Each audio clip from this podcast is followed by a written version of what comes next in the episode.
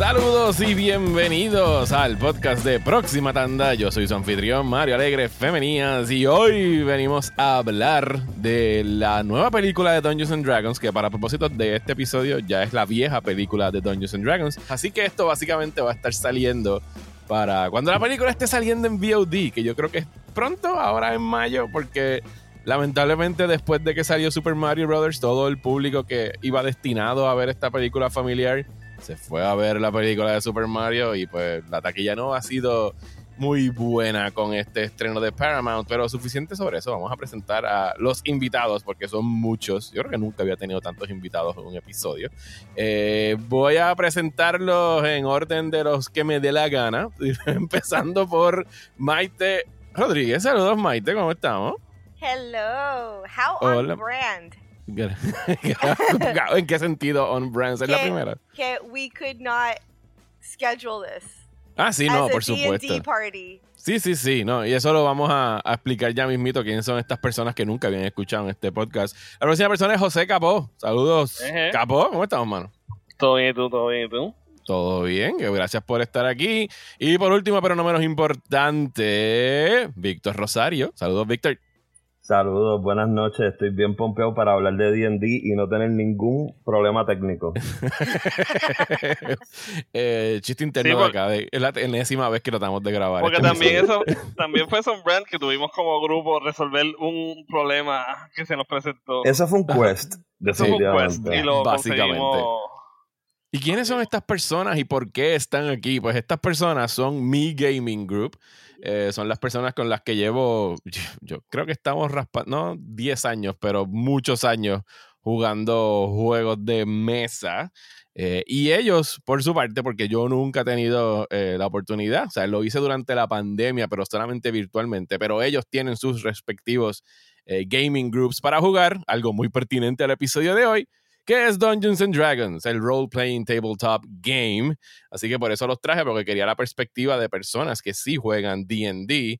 Eh, en referente a esta película, que a mí me gustó bastante y que pues con, con mi conocimiento limitado de lo que es pues el lore y las dinámicas de jugar Dungeons and Dragons, me pareció una muy apta adaptación de capturar el proceso de jugar un juego y entonces participar en una de estas aventuras de, de role-playing. Así que antes de, antes de hablar de pues, cómo se compara eh, la experiencia de estar jugando el juego de mesa versus la película, quería tener sus impresiones de, del largometraje. Así que vamos uno a uno, empezando por Víctor. ¿Qué te pareció la película de DD? Bueno, mano, a mí me gustó un montón. Yo la comparo con estas películas que empezaron a salir después de Lord of the Rings que hubo como un wave of fantasy movies en el 2000. Sí, montarse en el trencito del fantasy wave. Exacto, para, pues obviamente para sacarle chavos al, al trend. Pero bien hecha. Se sintió como una película influenciada por esas películas así como Lord of the Rings, pero de una manera moderna y en verdad me gustó un montón. Qué bueno, qué bueno. Maite, ¿qué te pareció? Tú que Maite es la Creo que es la única de ustedes tres que es un actual Dungeon Master, ¿verdad? Ustedes no, Víctor y Capo no son Dungeon Masters. Exacto. Ok. Maite, tú como Dungeon Master, como, o sea, ranking officer en este podcast, eh, ¿qué te pareció la película de Dungeons and Dragons? No pressure, no pressure. Como, como Resident DM, Ajá. que me he leído all the source books que, Ajá. Acomódate un poquito el micrófono más hacia, hacia tu boca, para escucharte mejor. All right. This good? Sí, a ver, sin, sin ASMR, por favor, solo con tu voz normal. Este, y he leído un montón de aventuras que I will probably never run eh, por falta de tiempo. I think it was so on point. El, la película fue on point con eso, con, con los bad rolls, eh, eh, con lo, los nuances que, que, lo va a recoger solamente las personas que juegan D&D. so, I loved it. Nice. ¿Y tú, Capo? ¿Qué te pareció? Ah, me, me tripió mucho, me tripió mucho. It was very fun, que eso es lo más importante, como que en una película de D&D, have fun. Y como que lo que dijo Maite, como que se notó la, como que los hilitos de D&D, como que cuando el DM dice como que, ¿sabes qué? Hiciste esto mal, te voy a dar esto para que lo puedas resolver el problema. El move on, como que se mueve la historia y lo hicieron, como que mostraron la parte cinemática. Sí, yo pienso que they kept the tone súper bien, como que esta cosa de fun y scary a la misma vez. Es como que el, es el tone de un session de D&D. Esto es serious, but in a funny kind of way. Sí, a mí me lo repito, con la limitada experiencia que tengo, si una crítica le hice después de verla, es que era como que un poquito overlong, o sea, es como que duraba dos horas en change, pero al mismo tiempo dije, la mayoría de las veces que yo he jugado Dungeons and Dragons ha sido un poquito overlong. 100%. Siempre algo se extiende demasiado. y, y también leí algunas reseñas que estaban hablando sobre el randomness de la película en términos de historia y que se sentía que que se le estaban inventando as you go along y yo como que, ajá, that is exactly the point, ¿sabes? Eso es exactamente lo que se supone que sucede con una película de D&D, así que en realidad yo pienso que los directores y los guionistas de verdad capturaron the, the fun y randomness y como que la espontaneidad de estar jugando un juego de Dungeons and Dragons, que no sabes con quién, ¿sabes? En una escena estaban peleando con un dragón, y en otra secuencia estaban en un dungeon, en otra secuencia estaban haciendo otra cosa. Reviviendo eh, un muerto para hablar Reviviendo un muerto. Y, no, y, yendo a un sitio a buscar algo y te dicen, no, ahí no está eso, tienes que ir a este otro sitio. Y a algún, algún punto tú, te, tú piensas, ¿qué era lo que yo estaba buscando en the first place? Uno se lo olvida. Eso se sintió así en la película también. Esa parte de, de revivir a muerto y hacerle las preguntas es tan ejemplar de hacer bad roles. Ok, eso es lo que quería que me explicaras, porque ahorita estabas hablando de bad roles y quiero saber exactamente qué es lo que a lo que te eh, refieres con eso. y acomódate el micrófono otra vez, por favor, porque se te está cayendo. Lindo el micrófono, pero. Empieza aquí y it starts just drifting away. Keep it there. Tu, micrófono te odia, no quiere estar cerca de tu boca. Mira, no tienes tape. No, no tengo tape. Just tape it to my face. Eh, eh, como tú tiras un 1 y como o un 3 y como DM tú tienes que, que inventártela porque fue que, porque fue mala. Tú sabes, ¿qué, qué, contestación yo puedo dar que pues para, para decir que it was a, it was a bad roll, para ponerlo como, como you know, like to make it believable that you did a bad roll. What happened? So you ask a question and then ahí se gasta tu el spell y tienes que volverlo a hacer, you know. Como cuando están haciendo lo del, lo del carro, el carrusel, que se cae uno, está como que hanging on y los otros tienen que venir y ayudarlo. Yeah. Exacto. es como que cuando pasa acá rato que otra persona tiene que ayudarte como equipo, que eso también me gustó. Ok, para las cinco personas que todavía nos están escuchando, cuando se dieron cuenta de que íbamos a estar hablando de nerd ass shit, de tirar dados y eso, eh, y tengan curiosidad sobre lo que ustedes están refiriéndose sobre bad rolls y eso, pueden explicarnos un poquito para las personas que nunca han jugado un juego de Dungeons Dragons, a qué se refieren con tirar mal y, lo, y cuál es la función de un DM, de un Dungeon Master en, en el juego. Oh, ¿Cuál es la función de un DM, Maite? Ah, eh, you run the game. You run the eh, game. Ajá, pero you, elaborate on that, please. You, you, prepare, you run the game, eh, vas a tener tus tu adventures y eh, la base de todo el juego es el D20. Eh, el dado es un dado de 20 lados para las personas que nunca han escuchado que rayos es un D20. Son muy lindos. y pues en, en el D&D, legit D&D, Dungeons and Dragons, eh, 20 es un crit el 20 es eh, eh, lo más que puedes sacar. Get, the best you can get. Y el 1 es lo, lo, más malo y usualmente va de 10, 15, a veces el, el DC es 12, 13, DC es eh, pues el check que tienes que hacer hasta dónde tienes que llegar el roll para que sea bueno o malo. Eh, y tú estás pendiente de esos rolls y, y según va corriendo el cuento y según el roll que tus jugadores sacan, eh, tú tú tienes que mover el cuento de esa manera. Eh, pues si fue malo, tú, tú, tiras un attack roll, si tiraste un 5, tú tienes que explicar cómo fue que ellos fallaron o cómo fue que el malo lo esquivó. Ese es el arte de ser DM, ¿verdad? Como que más, ser, maleable hacia lo que pase dentro del juego, lo que la gente quiera y lo que tú tires y lo que las otras personas tiren, ¿verdad? Improvisación, improvisación. y eso es una eso es una función que recae solamente eh, dentro del. En, las obligaciones del DM, o eso es algo que los jugadores también pueden intervenir y decir por qué fallaron el role. Eh, sí, sí, puede, pero usualmente es cuando das. Cuando, das, el jugador se encarga de, de, decir qué fue lo que pasó. Exacto, when you nail it. Si algo sale mal, es el DM el que tiene que decir por qué salió mal. Exacto. Usualmente es así. Pero si if you get a great, good hit, eh, como dice el, eh, hay un show famoso de que se llama Critical Role, el DM, que he's one of the best DM I've ever listened to. Él te dice, how do you want to do this? Y tú describes tu hit the best that you can, como tú quieres darlo. Ok. Y eso es lo que te refieres entonces con la escena de cuando van al cementerio que empiezan a sacar un chorro de muertos, en términos de cuántos rolls tú estás desperdiciando ahí para conseguir la información que necesitas. Pretty much, exacto. Yo lo veo como que un DM pues inventándose cómo, por qué fue que falló, you know. Ok, o sea, sí, de lo que yo recuerdo de haber jugado con, con ustedes, yo, o sea, para las personas que nunca han jugado Dungeons and Dragons, cada decisión que tú vas a tomar en este juego, cada acción básicamente requiere que tú tires un dado. Y depende de si el dado da en lo que tú hiciste, que cuál era el propósito de lo que tú querías hacer con el dado, pues el juego va a irse en una dirección o en otra dirección. O sea que en realidad el DM es el director de la película en, si lo estuviéramos comparando. Y está escribiendo el guion en vivo también. Y está corriendo el live los directing. effects y todo, olvídate. Y es par de actores y todo el resto de los actores. Y todo el resto de los actores. Es como un table read, exacto. Sí. Okay. ¿Y de qué otra manera la película, o sea, es que hay otros, ¿cuáles son esos easter eggs que tiene eh, la película que a lo mejor las personas que nunca han jugado no los pudieron eh, captar? ¿Alguno que haya sido favorito de ustedes cuando la vieron? Eh, ¿Víctor? A mí me gustó mucho cómo usaron lo de Revive y yo estaba bien interesado, ya que Mike te mencionó lo de Revive ahorita con lo del, lo del muerto, pero también un big plot point es que ellos están buscando el, el Tablet of Resurrection y que él quiere revivir a su esposa, básicamente. Y yo estaba bien interesado. Te acaban, de corregir, eh, no, no, lo escuchamos. ¿Cómo era? Son, son dos spells distintos.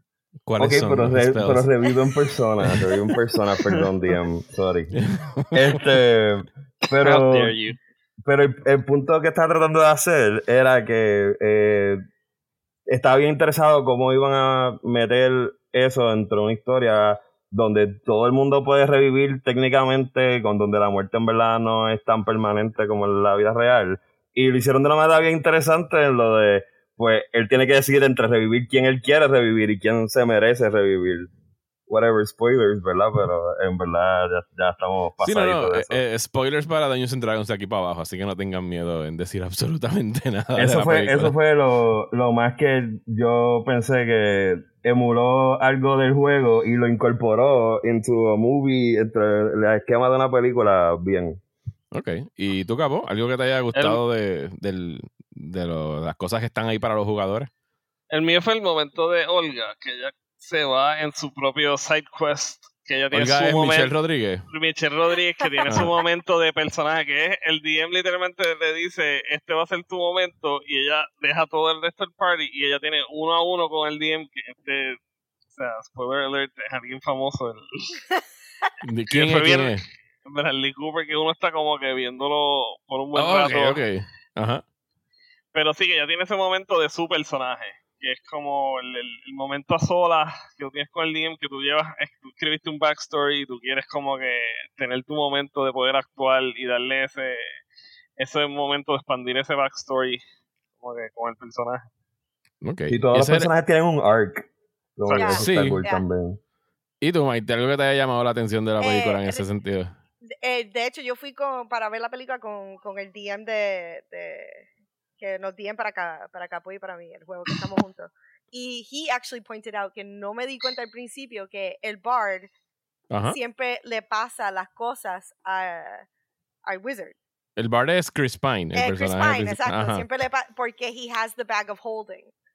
And the bag oh, okay. oh a bag of holding is just like a, it's kind of like a portal into another dimension y tú puedes seguir echando cosas y echando todo cosas. lo que sea no, no, hay límite en términos de, de, cuánto puede caber ahí. y eso pasa en el juego de D&D una persona tiene bag of holding y everybody is just passing it pasando wow, las cosas o sea, hay un montón de cosas de esta película que yo no caché por no estar jugando D&D obviamente y en términos de, de lore, porque desde ahí sí que yo desconozco prácticamente todo. Dungeons and Dragons tiene un lore en específico.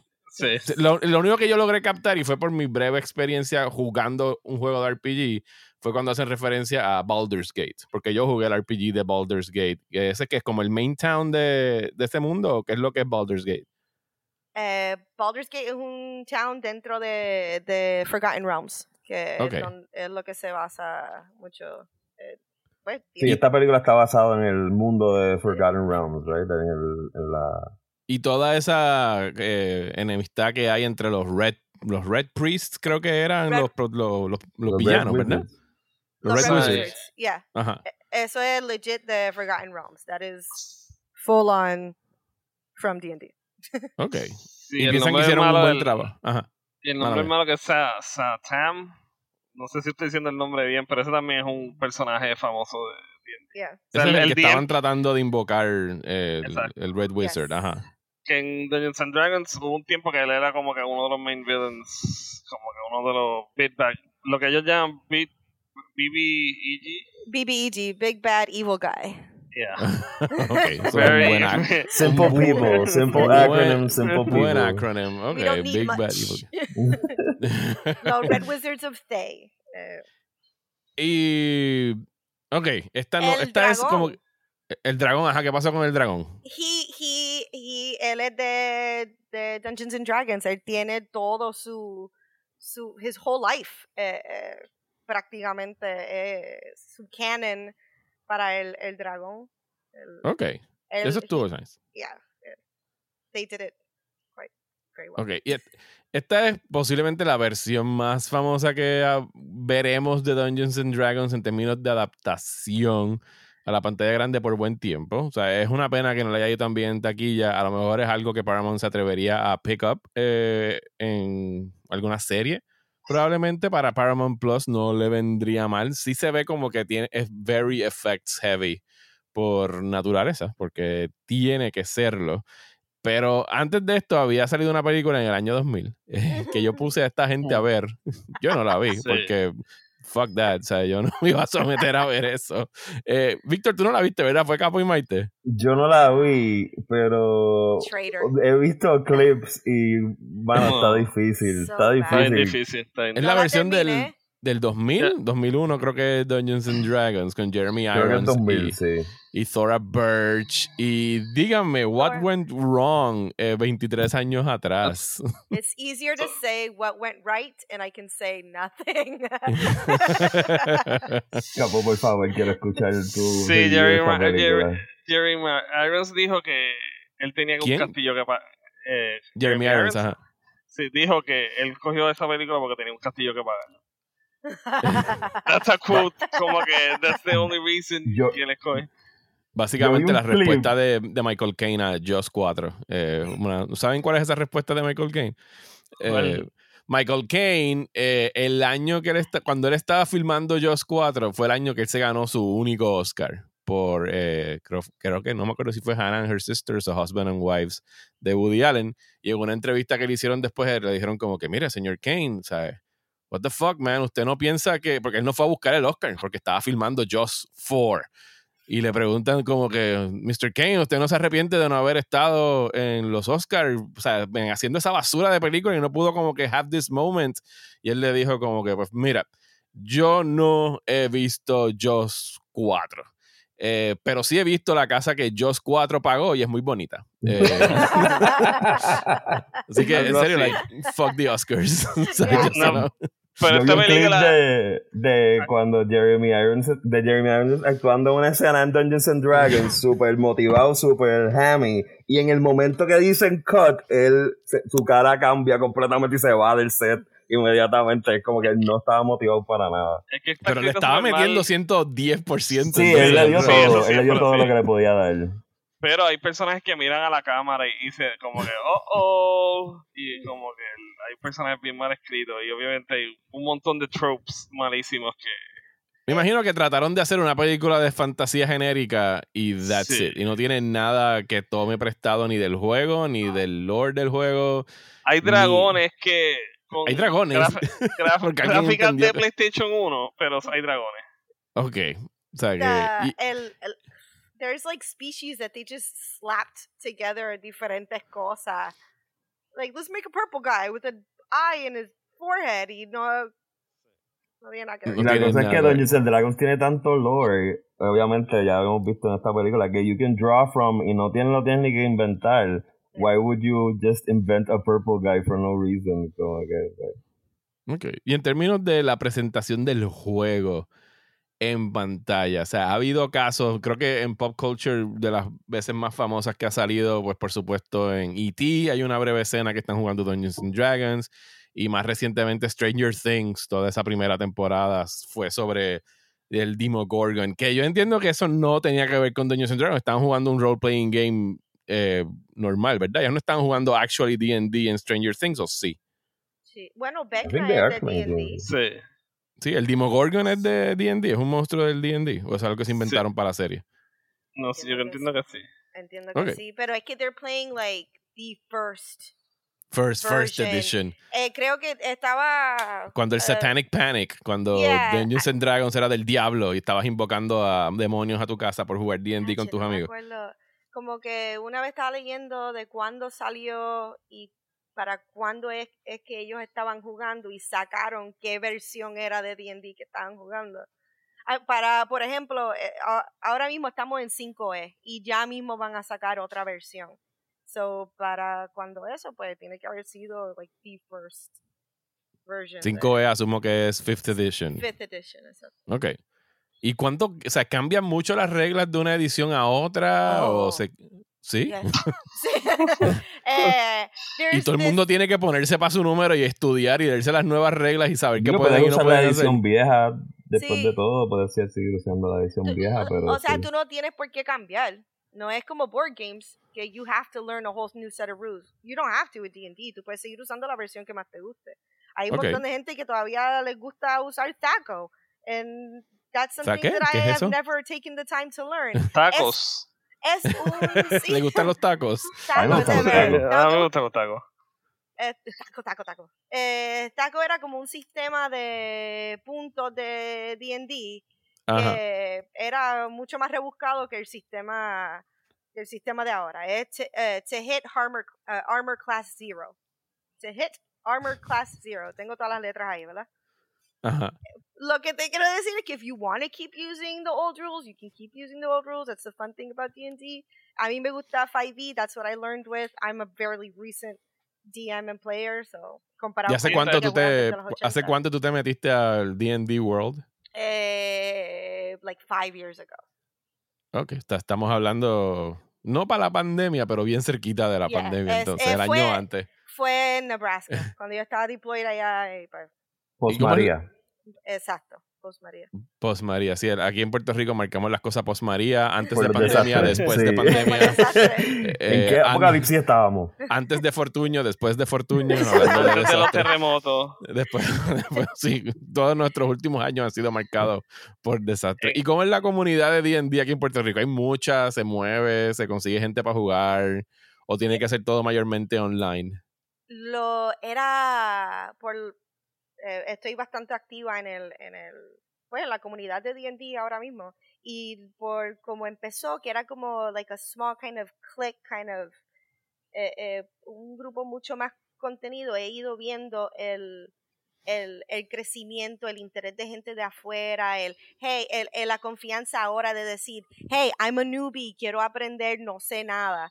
Y, y tenemos una comunidad bien buena en, en Facebook que, que son bien, quieren que la gente le meta el D&D, que aprendan. Tell me any question, ask me any question, doesn't matter how stupid it is, how basic, te, le, le, los apoyamos, you know, y, sí, que es lo, lo, opuesto a que uno espera a veces de estos grupos que hacen mucho gatekeeping y tú dices como que no, no, no queremos newbies aquí, queremos solamente veteranos que sepan jugar, o sea que es todo lo contrario hasta eh, aquí en el grupo donde yo estoy, que somos como, pues, estamos por llegar a los mil, estamos en 800 y pico, and we're pretty proud of that, este, y siendo un grupo private en, en Facebook, eh, son bien open y quieren que la gente aprenda y quiere que tú hagas todas las preguntas que puedas hacer. D&D eh, tiene su lado tóxico, como everything in gaming. And, and in movies. All nerddom. En cualquier cosa. Nerdom, all fandom. en cualquier cosa que tenga fanáticos. Eh, exacto, pero también está el otro lado que a mí me encanta, que es bello y hermoso de D&D, que it's for the misfits, it's for the people that feel out of place, it's for the people that are neurodivergent, you know, eh, eh, es bien open a esa comunidad. I love it for that. Ok. ¿Y tú, eh, Capo y Víctor, cuánto tiempo llevan metidos en esto? Pues yo, yo llegué a jugar en mis tiempos de universidad, like maybe 10, 12 years ago, something like that, la, la, primera vez que yo jugué. Y tuve lo que me pasó las dos veces que jugué anterior a la que estoy jugando ahora mismo, lo que me pasó fue que mi DM se fue para Estados Unidos. Y pues hubo una brecha ahí, no, y una vez más, después empecé otro juego, mi DM se fue para Estados Unidos otra vez, estuve un par de años sin jugar y ahora estoy en un campaign con personas que espero que no se vayan para Estados Unidos. pero el, también el hecho de que pues ahora existe Roll20 y ahora existe como que la pandemia nos enseñó a todos a usar este voice messaging, Zoom, Discord. Y todas estas cosas es como que ahora la gente puede jugar en cualquier sitio. O sea, tu, tu, lo, el crew de ustedes de D&D no, no están todos en Puerto Rico, ¿verdad? We got somebody in Canada, en Montana. Pues que ahora todos esos borders se abrieron uh, y yo, yo esperaría que como que esta película y whatever modicum success it has, pues le abra las puertas a que otra gente pues se atreva a usar a usar D&D, a jugar D&D porque yo pienso que más que nada es este miedo a que es so overwhelming todo el lore y todo el sistema y el hecho de que tú puedas hacer cualquier cosa que mucha gente lo conoce pero no se atreven. Y pues eso es parte de la comunidad también como que abrir esas puertas. Sí y es bien ayuda que ah. hay, como que hay las historias de que en Hollywood hay un montón de actores que están Sí, yo, el, el, más famoso es Joe Manganiello, que el otro día vi un video de esas cosas que tú te vas dentro de un YouTube rabbit hole. Vi un video de como 45 minutos de la mesa gigante que construyó Custom Joe Manganiello para su Dungeons and Dragons room. Y escuchar a Sofía Vergara hablar de eso está Sí. Y Sofía Vergara entrando al cuarto donde estaban todos como que estos roughnecks llevando la mesa. Era como que, mira, Sofía Vergara, o sea, está aquí como que. Ese tipo se pegó en la loto, o sea, puede como que compartir su, su nerddom con Sofía Vergara. Y Sofía Vergara está como que, yes, baby, tú puedes tener tu propio cuarto para jugar DD with your friends. Eh, y sí, que es un juego que en realidad, como lo que dijiste, Víctor, es, es bien DM dependent, ¿sabes? Y yo he escuchado que o sea, hay, hay, gente que a lo mejor tuvo alguna vez una experiencia malísima con un DM y se quitó porque no han querido volver a jugar porque dijeron that sucks, porque tuvieron un bad DM, versus que puedes tener un great DM y hookearte forever. Yo quisiera, y no quiero jugarlo online, porque yo pienso que parte del fun es hacerlo en persona. Sí, se pierde algo definitivamente. Así que lo estoy tirando aquí, los estoy poniendo on the spot para que la próxima vez que vayan a empezar un juego en persona me avisen para yo poder meterme en ese grupo y por lo menos decir que jugué Dungeons and Dragons todo un campaign one time. Digo, porque yo sé que los campaigns pueden durar años. O sea, eh, how the fuck does that work? O sea, un campaign que dura años. El, el personaje sigue leveling up y leveling up for years and years you can just keep going. You can get up to level 20 y todo depende de cómo tu DM te quiera hacer el level up. You can do like experience points o este ahí se me fue la palabra, like you get ¿cómo es que se dice?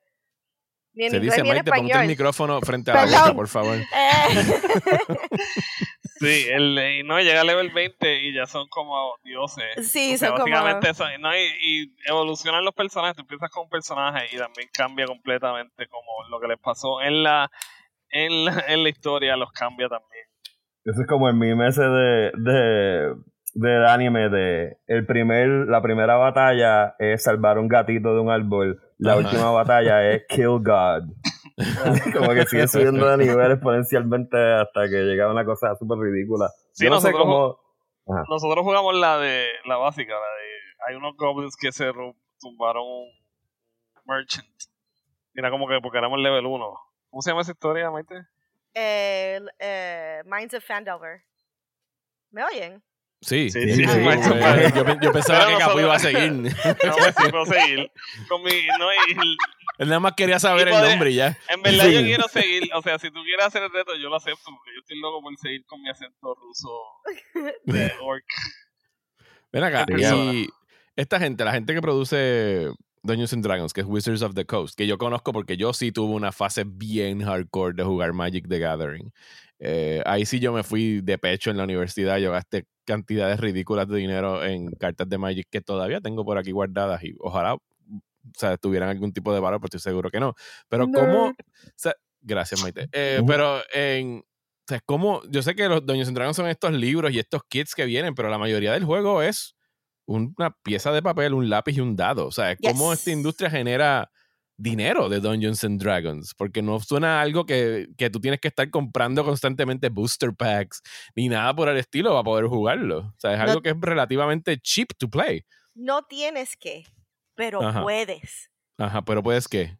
comprar miniaturas, comprar boards, comprar adventures, comprar adventure supplements, comprar okay. source books. You can just hoard all these things, even if you never play, even if you never paint your minis. You can hoard all of these wonderful items. Dice. Siento que esto se convirtió en un confesionario para Mike. Sí. no estamos hablando de nadie en particular, pero. Dice, I have spent, I have, I do have like maybe about $500 in dice so far. En dados nada más. En dados. En dados. No todos son Wizards of the Coast.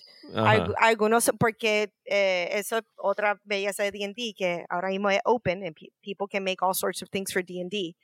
Eh, pero if you if if you build it, they will come. The nerds will buy.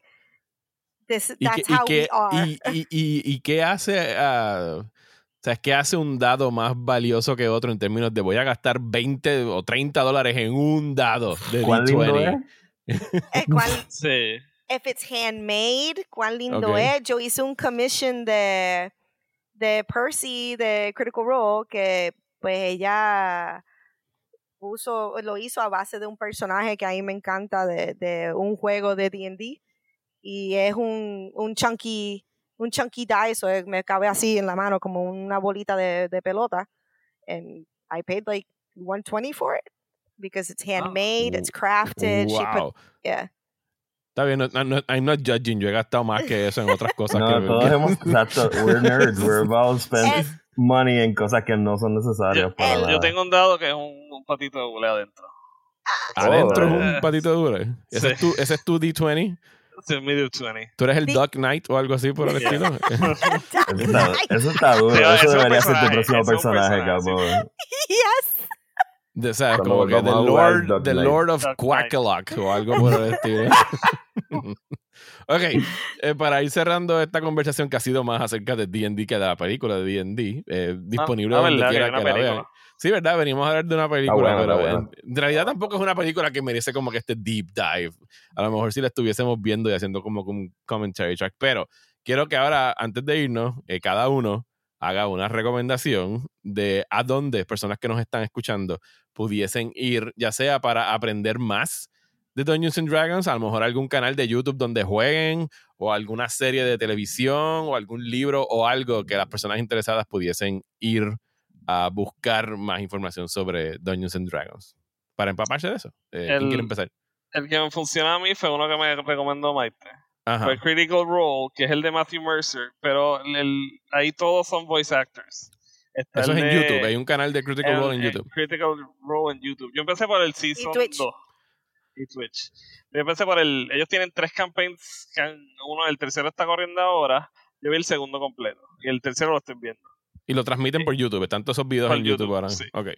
Y es la que hace la voz de Ellie en Last of Us. Ok. En el juego. es, una de las. Sí, es una de las. De la, de la, o sea, son ese nivel de voice acting que es como que. Pero la muchacha está, la, la pelirroja, la que salió los otros días en la serie haciendo de la, de la mamá de Ellie. Sí. Se me olvida el nombre de ella, Alison something, creo que es.